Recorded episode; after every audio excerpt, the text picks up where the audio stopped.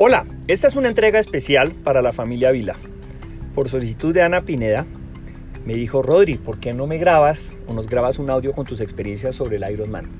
Pues aquí vamos, al mejor estilo de Ricardo Pineda, nuestro podcaster de cabecera, de la inventiva y la capacidad de narración de mi hermano Alberto y de todas esas maravillosas habilidades que tiene esta familia para comunicar, para compartir y para gozar como propio lo que hicieron los otros les hago un breve relato con varias entregas sobre lo que fue mi Ironman de Cartagena que corrí ayer. Entra una música, salen efectos especiales, todo eso que no puedo hacer y comenzamos. Aunque ustedes no lo crean, todo esto comenzó en Paipa el 8 de enero del 2020.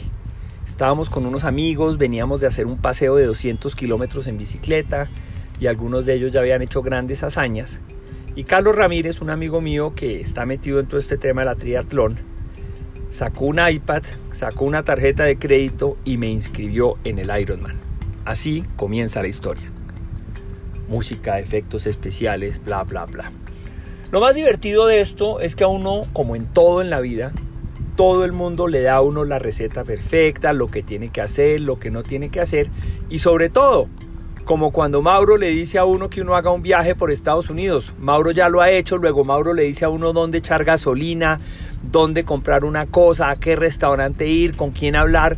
Todo eso le pasa a uno exactamente con un proyecto tan grande como este del Ironman.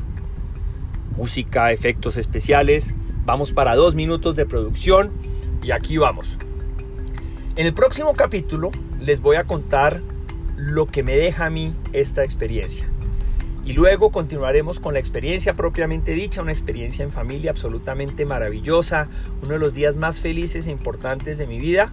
Y finalmente cerraremos con cómo fue el proceso, cómo fueron siete meses de entrenamiento que finalmente llegaron a lo que yo considero una graduación. Así que quédense sintonizados para mucho más en este, el podcast del Ironman, por Rodrigo Lozano.